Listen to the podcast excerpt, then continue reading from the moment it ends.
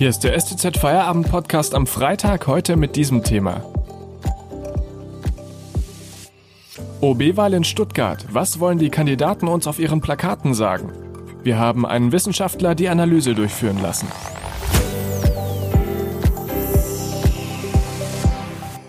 Am Mikrofon Felix Ogrisek, hallo.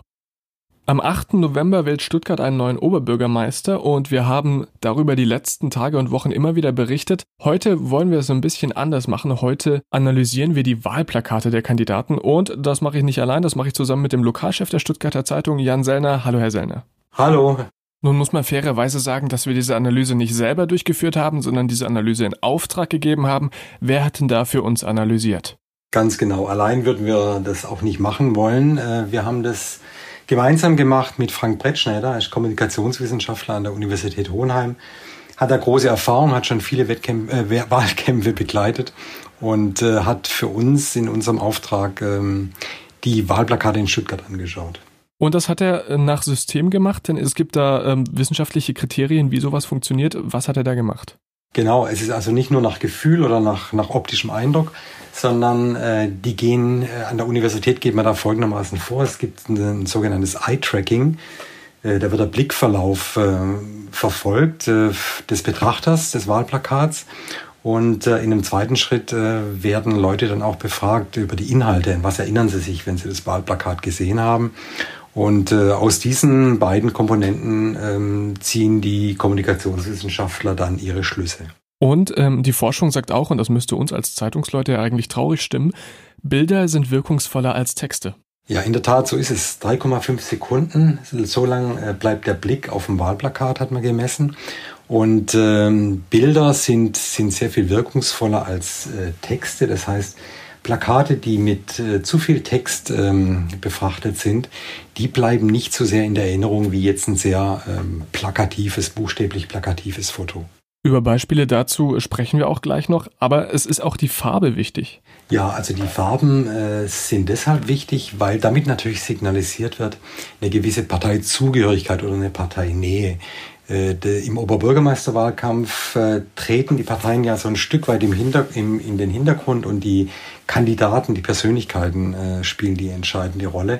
Trotzdem lassen sich natürlich mit Farben signalisieren, wer unterstützt wen äh, und äh, wo sind die, wo sind die, wo ist die Nähe zu bestimmten Parteien. Dann lassen Sie uns doch mal mit der Analyse starten. Wir beginnen mit Veronika Kienzle, die ja für die Grünen antritt. Ähm, kurze Bildbeschreibung, wie wir es in der Schule gelernt haben. Sie steht da auf diesem äh, Plakat mit einem Fahrrad in der Hand in was aussieht wie einer Fußgängerzone. Ähm, drunter ein weißer Text, vorangehen beim Klimaschutz auf grünem Grund und oben links in der Ecke Veronika Kienzle. Was hat Frank Brettschneider zu diesem Plakat zu sagen? Ja, er findet, dass es eine ganz gute äh, Visualisierung äh, ist auf diesem Plakat, äh, dass, dass passende Themen gewählt wurden und äh, wir haben es gerade davon gehabt, die Farbe Grün signalisiert, signalisiert äh, natürlich, ähm, die Kandidatin wird von den Grünen unterstützt. Er macht Abstriche beim Slogan äh, hier fürs Wir, äh, ein relativ komplizierter äh, Slogan, den finden die Kommunikationswissenschaftler äh, weniger geglückt, umso besser die Visualisierung. Dann gibt es noch den Kandidaten Martin Körner, der groß titelt stark in die Zukunft, aber auch da gibt es was zu meckern. Es gibt immer was zu meckern. In dem Fall äh, ist es die äh, teilweise verdeckte Schrift. Und ähm, aufgefallen ist eben auch, dass der Name relativ klein geschrieben ist. Ähm, es gibt aber auch gute Noten dafür. Also die Visualisierung äh, bekommt auch hier ähm, Lob und äh, auch die passenden Themen, die Martin Körner wählt. Noch kurz, damit man sich das ein bisschen vorstellen kann. Martin Körner steht da in seinem eigenen Slogan praktisch drin, in diesem Stark in die Zukunft. Und sein eigentlicher Name ist dann unten links relativ klein in weißer Schrift auf blauem Grund. Ja, es ist auch ungewöhnlich, dass äh, das Schrift verdeckt wird äh, von den Kandidaten oder von, von der Persönlichkeit, um die es geht. Und ähm, da sieht man wirklich, man muss suchen, wo steht der Name äh, des Kandidaten und äh, der ist relativ klein geraten in diesem Fall. Dankeschön, Jan Sellner, bis hierher. Wir analysieren gleich weiter. Vorher machen wir ein bisschen Werbung.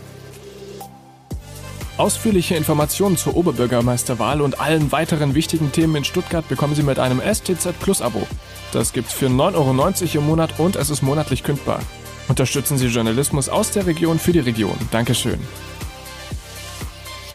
Bald wird in Stuttgart gewählt und wir wollen heute die Wahlplakate der Kandidaten analysieren. Jetzt geht es weiter mit Frank Nopper und Jan Sellner aus dem Lokalressort der Stuttgarter Zeitung. Korrigieren Sie mich bitte, tritt er nicht für die CDU an? Frank Nopper tritt definitiv für die CDU an ähm, und äh, spielt ja auch eine sehr wichtige Rolle in diesem Wahlkampf. Aber ähm, da fällt eben auf die Parteifarben, äh, die zum Beispiel dieses Orange, mit dem die CDU gerne operiert, äh, taucht da nicht auf. Also äh, dem Herrn Brettschneider fiel eben auch auf, äh, dass da keine Nähe zur Partei über das Wahlplakat direkt zu erkennen ist.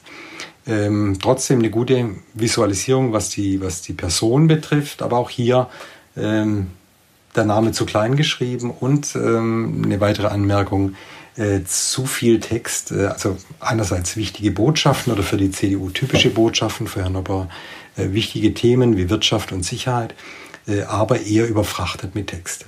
Und er steht da auf diesem Plakat mit ähm, seinem Hemd, wie es sich für einen CDUler gehört, mit äh, seinem Jackett locker über die Schulter geschlagen.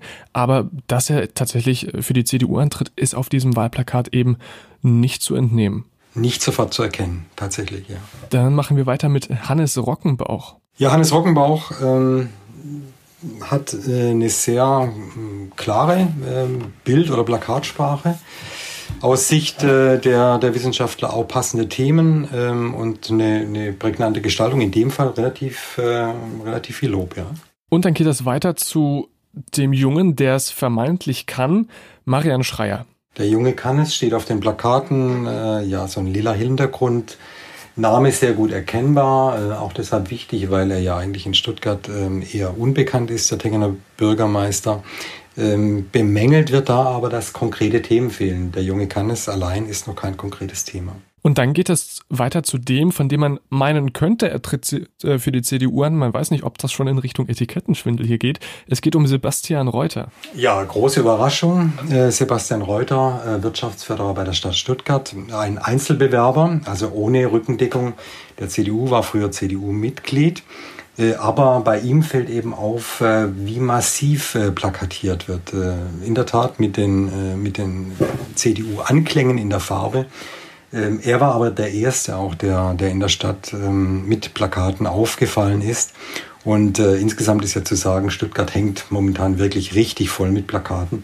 Äh, was aus Sicht auch von äh, der Kommunikationswissenschaft wichtig ist, weil in diesem Wahlkampf äh, der eingeschränkt ist eben durch äh, die Corona-Bedingungen, sind äh, Plakate wichtiger, möglicherweise wichtiger als in anderen Wahlkämpfen. Es gibt relativ wenig öffentliche Veranstaltungen und für die Kandidaten kommt es darauf an, sich bekannt zu machen. Da sind die Plakate natürlich das Mittel der Wahl und ähm, ganz interessant eben auch, es gibt so Obergrenzen. Die Stadt hat Obergrenzen definiert, wie viele Plakate dürfen eigentlich in der Stadt hängen, wie viel darf ein einzelner Bewerber ähm, plakatieren. Äh, da gibt's die Zahl von bis zu 2500 Konterfei-Plakaten, sogenannten Konterfei-Plakaten. Mhm. Äh, es gibt noch 350 ähm, Plakate mit Wahlinfos und äh, erlaubt sind außerdem pro Kandidat 20 Großplakate. Das sind diese riesen Plakate, die an sehr markanten Stellen in der Stadt stehen. Die bekannteren Bewerber nutzen dieses reichlich, ist natürlich auch eine Geldfrage. Ähm, viele, wir haben ja insgesamt 14 äh, Kandidaten und Kandidaten, äh, treten da weniger in Erscheinung. Äh, Plakate kosten Geld und ähm, das geht, so ein Wahlkampf geht dann schon in die Zehn- und Hunderttausende, äh, wenn man tatsächlich in der Stadt ähm, präsent sein will. Wenn Sie, liebe Hörer, also das nächste Mal durch Stuttgart flanieren, achten Sie doch mal auf die Wahlplakate und versuchen Sie herauszufinden, was die Kandidaten uns eigentlich sagen wollen. An dieser Stelle danke Jan Sellner für das Gespräch und danke an Frank Brettschneider für die Analyse. Und das war der STZ Feierabend für heute. Wir hören uns wieder am Montag, wenn Sie mögen. Bis dahin wünsche ich Ihnen ein schönes Wochenende. Erholen Sie sich gut, bleiben Sie gesund und tschüss.